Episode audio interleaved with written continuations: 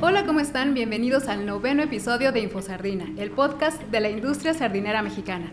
Hoy tenemos el gusto de platicar con Armando Coppel Ascona. Él es director general de Más Industrial. Macinza, también conocido, es una compañía mexicana que cuenta con embarcaciones propias, eh, se dedica a la pesca, a la producción y comercialización de harina, aceite, soluble e hidrolizados de sardina y atún, así como sardina congelada. Armando, bienvenido, ¿cómo estás? poder compartir algo aquí con nuestro auditorio. Muchísimas gracias por acompañarnos el día de hoy, Armando. Y bueno, pues para empezar con el tema, me gustaría que nos platiques cómo surge tu interés por el tema de la sardina y cómo comenzaste tu relación con este sector. Tengo un poquito de historia, ya hace 40 años prácticamente que vengo trabajando desde que salí de la escuela casi en la industria sardinera. Eh, te puedo así como comentar que eh, prácticamente fue el primer trabajo que tuve y poco a poco pues empecé trabajando en áreas de mantenimiento, en barcos, en equipamiento y ahí poco a poco nos fuimos especializando ya en el área de sardina.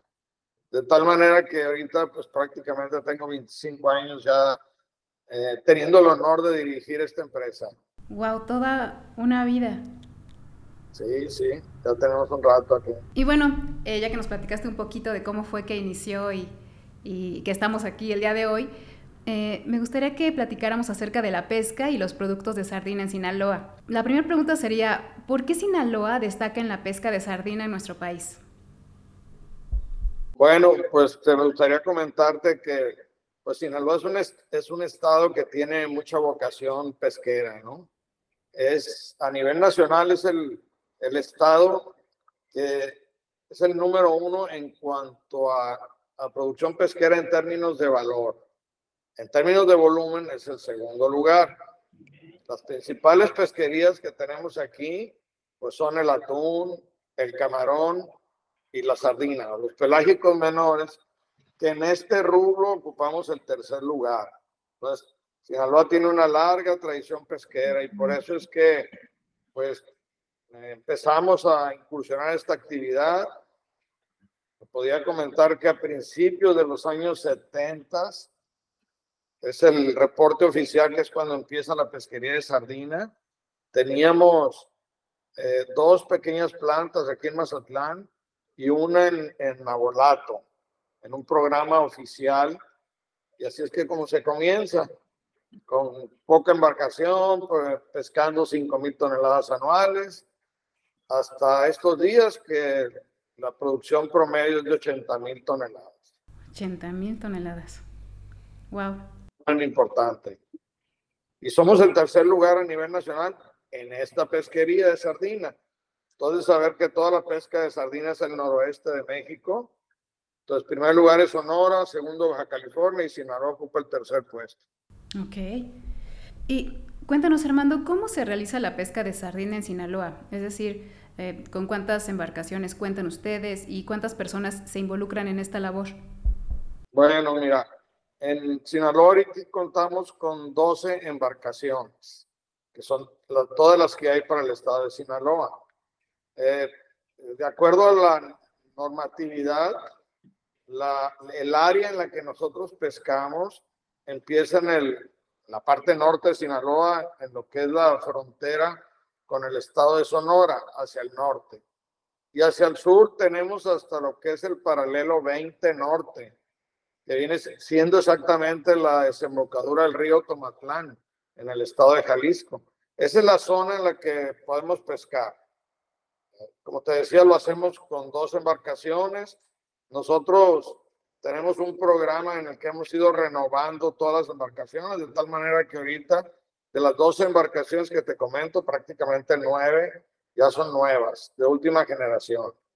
Entonces, tenemos mucho, eso nos permite tener pues mucha movilidad a través de la zona eh, que te comenté. Y los barcos trabajan con lo que es la red de pesca, de red de cerco, perdón, que así como dice el nombre, ¿no? Es un cerco alrededor del cardumen de sardina y, este, y tiene una jareta o una línea en la parte inferior, que es la manera con la que se encierra el pescado. Ahorita te voy a compartir una foto, a ver si, si, si puedo mirar.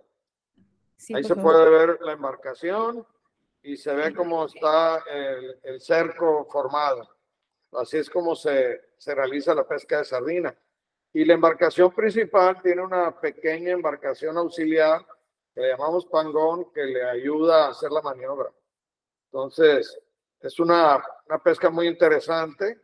Eh, las redes son de 300 brazas de largo y viene haciendo un, un círculo de 200 metros de diámetro, más o menos. Wow, qué interesante. ¿Cómo se llama la embarcación pequeña? ¿Pargón? Pangón, Pangón le decimos, sí. También, pues me gustaría comentarte que la, que la pesquería aquí en Sinaloa, pues es una pesquería muy bien regulada, porque ya hace cinco años que estamos trabajando con una cuota, un sistema de cuotas que se basa en la captura biológicamente aceptable, es decir, hay todo un plan de manejo pesquero. Cada año se hacen dos cruceros, uno en el mes de noviembre y otro en el mes de mayo, y se, lo que se pretende es hacer una evaluación del stock o del volumen de pescado que tenemos disponible. Después de ahí se saca una pequeña fórmula en la que se resta toda la cantidad de pescado de edad de menos de un año y el resto se extrae el 20% solamente en cada temporada. Las temporadas duran nueve meses del año y descansamos tres meses al año. Así es como se realiza en general la pesquería. Qué interesante, Armando, y qué importante es seguir esos parámetros siempre, ¿no es así? Sí, claro, y, y hay otras eh, reglas de manejo también que eh, además de lo que ya te mencioné, que es la, que es la cuota de pescado, también están las, las tallas, las tallas mínimas, el porcentaje de tallas que se sacan y desde luego el número de embarcaciones. El número de embarcaciones a las cuales se les permite o el número de permisos que hay aquí en la zona, ¿no? Que también está controlado, es una regla de control.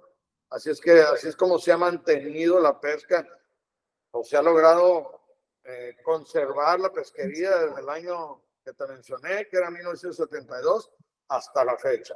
Y Armando, platícanos por favor, ¿cuáles son los diferentes productos con base en la sardina que tenemos en Sinaloa?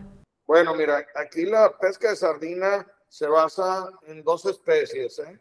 que es lo que nosotros le llamamos el complejo pistonema o con nombre común sardina crinuda. Tenemos otra sardina que es Nancho Beta en realidad, que es la sardina bocona. Entonces, este, realizamos la, el esfuerzo pesquero sobre estas dos especies. Luego tenemos productos de consumo humano directo. O sea, parte de lo que yo capturo aquí, lo, lo, lo lo preparo y lo mando a nuestra planta enlatadora que está en Sonora. Antes teníamos otra enlatadora aquí, pero ahora ya nos concentramos en un, en un solo lado, en Guaymas, con la, en la enlatadora. Entonces yo mando pescado directo para consumo humano allá a Guaymas. Luego también parte de la producción lo utilizamos para producir pasta de pescado, lo que se conoce como surimi. Y también congelo pescado para vender a otros enlatadores. Es ese junto con el aceite de pescado que extraigo y concentro. Yo aquí vendo eh, aceite de pescado rico en omegas, o sea, concentro omegas y lo vendo. Esos son los productos de consumo humano directo que vendo. Eh, de consumo humano directo, indirecto, perdón, pues la principal aplicación es la harina de pescado. Supongo que ya sabemos que el, el, la harina de pescado, la harina y el aceite de pescado son ingredientes estratégicos para la producción de harina de pescado. Te voy a comentar una cosa así rápidamente en el, el, ahorita actualmente la producción de todos los peces silvestres alcanza alrededor de 90 millones de toneladas en el mundo. Ah, bueno, pues la acuacultura ya produce lo mismo, se produce lo mismo. Los mismos 90 millones que se producen silvestres se producen en sistemas acuícolas y la harina de pescado sirve para sustentar ese crecimiento. Ahora que ya lleguemos a los 9 billones de personas, pues necesitamos de la acuacultura para, para poder alimentar esos peces. También hay otro detalle que, que me gusta comentar, que es que la, la harina de pescado o los, eh, los, los sistemas acuícolas son muy eficientes en cuanto a conversión de, de peso, es decir, se requieren menos de un kilo de pescado para hacer que el organismo engorde más de un kilo de pescado. La, tiene un factor de, se llama el fishing fish out, muy eficiente eh, comparado contra otras actividades que pudiera ser otro tipo de engorda de alimentos, los cuales requieren de 8 o 9 kilos para, para que el animal engorde un solo kilo, ¿no? Entonces el pescado tiene un factor, como te decía, fish in, fish out, muy, muy, muy importante. Muy importante y súper noble. Nunca había escuchado eso, que incluso genera más de lo que se, se le está proporcionando como alimento, ¿no? Y Armando, eh, hablando ahora un poco acerca de la parte económica, ¿nos puedes platicar a cuánto equivale la derrama económica de la industria sardinera en el estado de Sinaloa?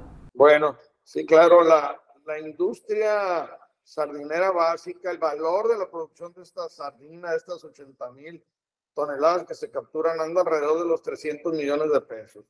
Pero los productos que de ellas se derivan, porque nosotros industrializamos o, hacemos valor agregado a la mayoría de los productos, viene siendo alrededor de 800 millones, es poco más de un billón de pesos lo que, lo que vale. Y déjame comentarte, pues en la flota propiamente trabajan 210 personas directamente en las embarcaciones, entre tripulantes, personal de tierra, mecánicos, hasta pilotos que tenemos eh, aviones para ayudar en la búsqueda de los cardúmenes de pescado. Entonces, eh, esas 210 personas es lo que trabajan, pero aparte trabajan en la planta otras 550 personas que son las que le dan el valor agregado a, la, a, estos productos. Y luego, eh, aparte, este, más o menos calculamos que son poco más de 5 mil personas las que las que son o representan eh, puestos indirectos. Puestos indirectos, entonces toda la cadena de valor ya, ¿verdad? Lo que son los astilleros que nos dan servicio, los proveedores, los vendedores de combustible, los que ofrecen servicios mecánicos, hidráulicos, electrónicos. Son más de 5 mil personas las que participan en esa cadena de valor aquí en Sinaloa una gran cantidad de personas. Y justo la siguiente pregunta iba orientado a eso, porque eh, te quería preguntar cómo impacta positivamente este sector a las familias de Sinaloa. Sí, bueno, además porque la pesca muchas veces se entiende como que es un trabajo, Marisol, eventual, y aquí no es el caso, fíjate. Eh, todos los, los 750 eh, puestos, me gustaría decirte que son permanentes, estables que son eh, puestos formales de trabajo, que reciben capacitación y que aunque la temporada dura nueve meses, los trabajadores permanecen los doce meses del año trabajando. Entonces, ese, ese, eso es una actividad muy importante porque todas estas personas que ascienden a 750 más todos los indirectos están trabajando todo el año y participando en diferentes, de diferentes formas en la actividad. Es muy importante y esa estabilidad que genera en las familias al ser un empleo, pues como bien, como bien lo mencionaste, no es eventual, es algo formal y que hay personas que llevan años, toda la vida trabajando en este sector, en esta industria. Qué maravilla. Me ha tocado ver mucha gente que llegó conmigo, junto conmigo y ya, ya ahorita hasta están jubilados, ¿verdad? Pues sí es muy importante el impacto económico y social que esta pesquería tiene aquí en, aquí en Mazatlán, sobre todo, que es donde está, nuestra base, ¿no? Y bueno, hablando de responsabilidad social y certificaciones, eh, platícanos un poco, Armando, sobre las actividades de responsabilidad social que desarrollan en Más Industrial. Bueno, mira, me gustaría comentarte que Más Industrial, precisamente este mes, cumplió 10 años de estar certificada como empresa socialmente responsable. Y ustedes han de saber que para tener esas, ese tipo de certificaciones, pues al menos quiere decir que todos nuestros colaboradores pues tienen todos los servicios básicos, ¿no? o sea, empleos bien remunerados, que reciben todas las garantías de un trabajo formal, que tienen todos los servicios que pueden ser eh, transportación, comedor, servicio médico, y aparte la empresa realiza muchas actividades independientes que tienen que ver con, los, con el trabajador y con sus familias. Entonces nos involucramos un montón en ese tipo de actividades. Eh, también tenemos otra certificación que se llama SEDEX, que es igual a la, a la empresa socialmente responsable, pero esta es a nivel internacional y empresas como Nestlé o ese tipo de empresas que, que pues te la requieren, no es solamente la empresa socialmente responsable, sino te requieren que, tengas ese tipo de certificación. Y ellos vienen, te hacen auditoría, investigan con los trabajadores directamente, no te preguntan, está bien interesante el sistema. Eh, también me gustaría platicarte, por ejemplo, que, que, participamos con otras organizaciones, por ejemplo, Bureo, que todas nuestras redes que vamos eh, sacando, en lugar de tirarse o perderse, no, lo que se hace es entregárselas a Bureo, Bureo la recicla y lo que se hace es que el material del cual están construidas las redes se le da más larga vida, es decir, se utiliza para otros fines. Por ejemplo, se utiliza para ropa, lentes, camisetas, zapatos. Eh, todo el mundo yo creo conoce la marca Patagonia, que es una, una, una de las que utiliza este tipo de materiales. Es bien interesante ese proyecto.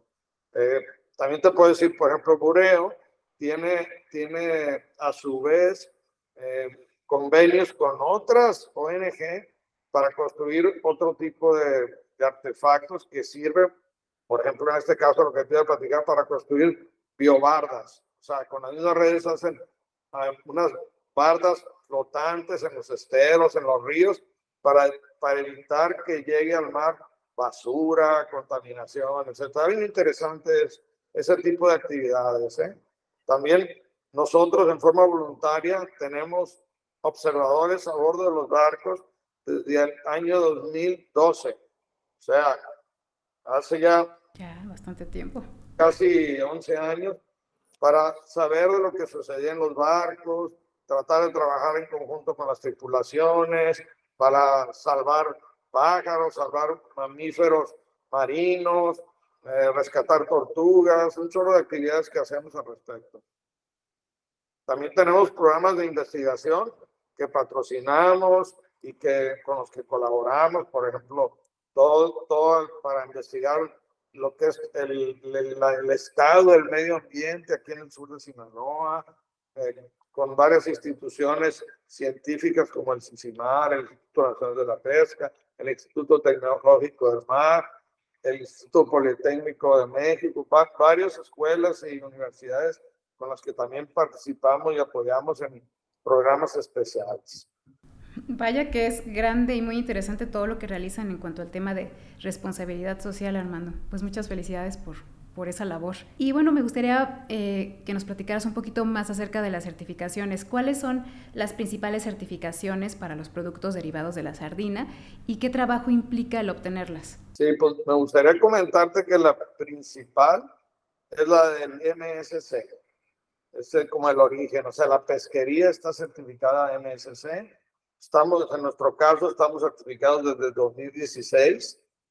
Entonces, esa es una certificación internacional basada en Inglaterra, yo creo que es la más, la más reconocida en materia de pesquería. Y tiene tres principios así básicos, que son que te asegures que tienes un plan de manejo pesquero, es decir, que tu stock de pescado está saludable. El número dos es tu relación o la, relación de la pesquería con el medio ambiente.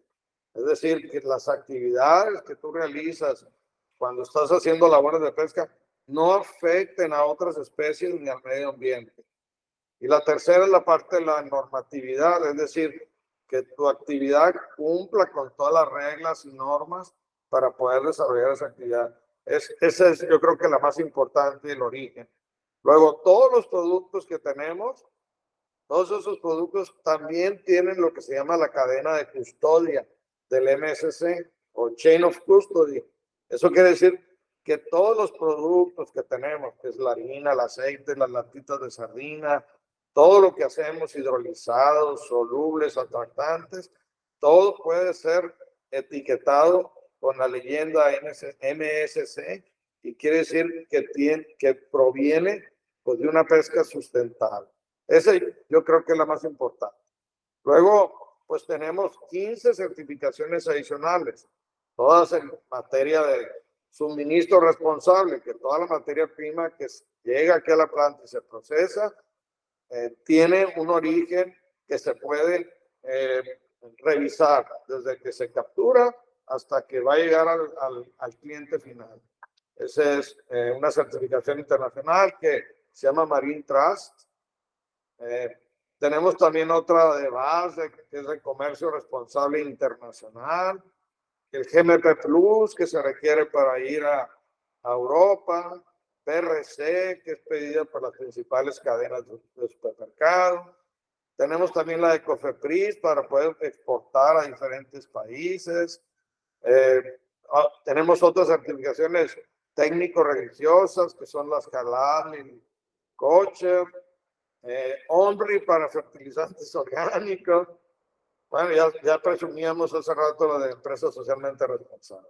Así que esas son algunas de las que te puedo mencionar. Realmente a la empresa no le falta casi ninguna certificación para poder hacer llegar sus productos a prácticamente todo el mundo. Inclusive algunas de nuestras marcas, es con la, con la que comercializamos nuestros productos, las tenemos registradas en países como China, Taiwán, Vietnam, para, pues, para que no nos pirateen ahora sí la marca, ¿verdad? Y también mencionar que la empresa pesquera se hizo acreedora al Premio Nacional de Pesca y Acuacultura Sustentable, primer lugar durante tres años, 2020, 2021 y 2022. Antes ya habíamos participado dos veces, habíamos quedado en tercero y en segundo lugar, pero estos tres años hemos quedado en primer lugar. Wow, vaya que sí hay mucho por qué presumir. por supuesto, sí tenía yo entendido el Premio Nacional de 2020, pero fue consecutivo 2021-22. Sí, así es. Wow, pues otra vez, muchas felicidades, Armando. Y bueno, eh, escuchándote platicar, veo cómo te, te, apasiona todo este mundo y bueno, ya llevas toda una vida allí. Me gustaría preguntarte, ¿qué ha sido lo más satisfactorio para ti de trabajar en esta industria? Cuando yo llegué aquí hace algunos añitos, éramos 65 personas solamente las que trabajamos. Ahorita en lo que es la división sardina de este grupo ya somos 1500 y como te estaba platicando, en realidad nosotros no nos hemos quedado en una sola actividad, es decir, no hacemos nomás aceite y harina de pescado, sino que hacemos eh, prácticamente 22 productos distintos. Eh, nos interesa mucho el mercado del consumo humano directo. Eh, siempre estamos tratando de ver qué podemos hacer.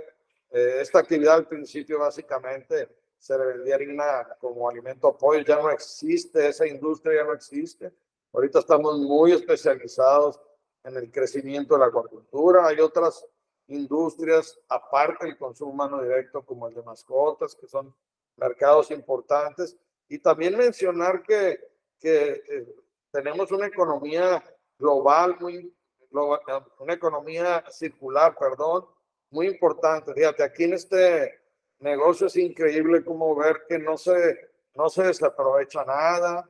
Estamos energéticamente súper eficientes, usamos puro gas eh, natural eh, en, las calderas, eh, utilizamos vapor, el se llama vapor de, de, desperdicio para calentar nuestros, nuestros productos no se desperdicia nada, todo se convierte en, en, productos comercializables, hasta algunos de ellos se exportan. Es bien interesante ver eh, cómo funciona esta parte y eso es una, una de las cosas que más orgullo me, me da. Te puedo así comentar rápidamente que hay años que recibimos hasta 13 mil toneladas de otros subproductos que no tienen nada que ver con la actividad directa nuestra pero que pues son 13 mil toneladas que antes se dejaban por ahí en los basurones o en cualquier lado, ¿no? Nosotros nos encargamos de recolectarla traerla a la planta, procesarla y como te decía hace un minuto, hace un minuto pues sacarle provecho económico o, hacer riqueza de prácticamente de productos que no tenían ningún valor y que al, al contrario contaminaban. Entonces, yo creo que ese es, eso es lo bonito de esta actividad, ¿no? Wow, qué maravilla. Qué, qué interesante todo lo que nos estás platicando, Armando. Y eso que antes se desperdiciaba y ahora no, ahora ustedes lo están aprovechando y, se obtienen beneficios en muchos sentidos. Y bueno, pues ya estamos llegando a la parte final de este noveno episodio de Infosardina. Se me, se me está pasando el tiempo muy rápido. Y me gustaría preguntarte, Armando, ¿cuáles consideras que son los desafíos del sector dentro de los próximos años? Tenemos muchos, como todas las actividades económicas aquí en nuestro país, pero yo creo que la principal, eh, siendo una actividad extractiva y pues básicamente dependemos del medio ambiente, aquí decimos que es pesca, que no es pisca. Pues dependemos un montón del medio ambiente. Entonces, yo creo que lo principal es la sustentabilidad del recurso en el tiempo, que nosotros mismos nos preocupemos por cuidar que el recurso permanezca. Si yo te estoy hablando que tengo 30 años en esta actividad, ojalá que pueda durar otros 100 años el recurso, que se administre adecuadamente y que pueda seguir para todas las generaciones. Yo creo que ese es un reto muy importante. El otro reto, pues es esto que te comento, los cambios en el clima. Ya es como escuchamos del calentamiento global.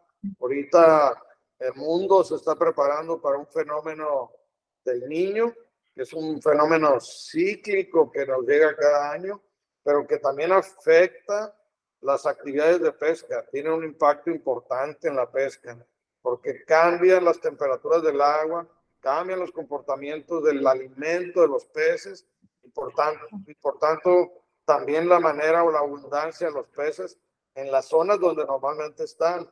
Entonces, todos estos cambios climáticos yo creo que también es un reto muy importante.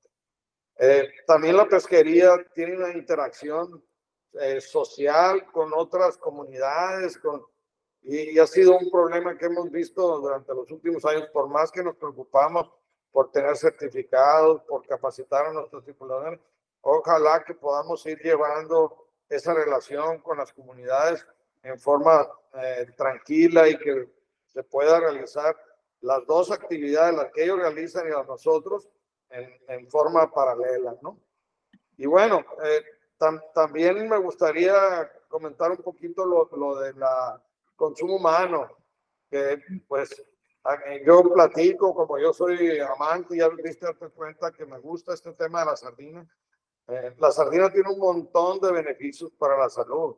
Pues, ojalá que podamos promover aquí mismo. Yo en la oficina les pregunto a, los jóvenes y me dicen, no, no nos gusta, no lo hemos probado nunca así. Les digo, oiga, la sardina es la mejor proteína que hay en la tierra. ¿verdad? Y, los, los, los beneficios que aporta son muchísimos. Inclusive ahora que está tan de moda lo del omega 3, también les puedo decir que tiene un montón de, inclusive para, la, para los desarrollos de los cerebros de los niños, el sistema cardiovascular en los que somos ya más, más, viejos, ¿verdad? Tiene un montón de de beneficios. En sí, la, la, la sardina como alimento es muy rico en, en, vitaminas, en minerales. Pues ojalá que se pueda este, eh, promover el consumo de sardina. Claro, ese es otro reto importante. Y justo acabamos de tener un episodio que hablamos de todo eso. Es muy interesante y es, es muy vasta toda la información que hay al respecto de los beneficios de consumir sardina. De verdad es, es un maravilloso alimento. Sí, tiene razón, Marisol. Gracias, gracias, porque es importante también comentar que eso es un reto que también tenemos que, que conseguir, poder comunicar los beneficios. Y bueno, para finalizar, Armando, por favor, compártenos un comentario para redondear lo que hemos platicado hoy acerca de la relevancia de este sector en Sinaloa, por favor. Bueno, pues como nos demos cuenta, eh, aquí la pesca de sardina, pues es importante, ya platicábamos que a nivel nacional, eh, Sinaloa ocupa el tercer puesto en cuanto a pelágicos menores se refiere. Es una actividad económica importante que da trabajo directo a 750 personas y más de 5 mil indirectos, que es una derrama importante aquí en Mazatlán porque intervienen en la cadena de valor muchas personas.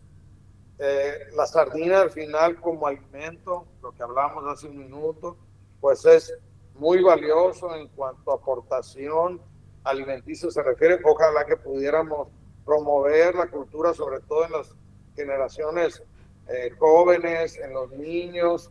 Yo creo que ese sería eh, la reflexión y mi deseo más importante para el futuro. Muy bien.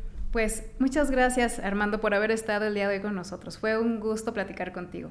Al contrario, Marisol, muchas gracias. Gracias por tu tiempo y compartirnos tu experiencia. Y muchas gracias a ustedes por escucharnos en este noveno episodio de InfoSardina, el podcast de la industria sardinera mexicana. Hoy tuvimos el placer de platicar con Armando Cope Lascona, director general de Más Industrial. Hoy hablamos acerca de lo más relevante de este sector, eh, en Sinaloa, así como el crecimiento de la industria sardinera en aquel estado y su impacto positivo tanto en la parte económica, de la derrama económica, como directamente en las familias y cómo se ven beneficiadas. Y bueno, platicamos de otros aspectos importantes como los retos y todo lo que viene a futuro. Pues les agradecemos muchísimo que hayan estado el día de hoy con nosotros. Estén atentos a los próximos episodios de Info Sardina. Yo soy Marisol Cantú. Gracias. Hasta la próxima.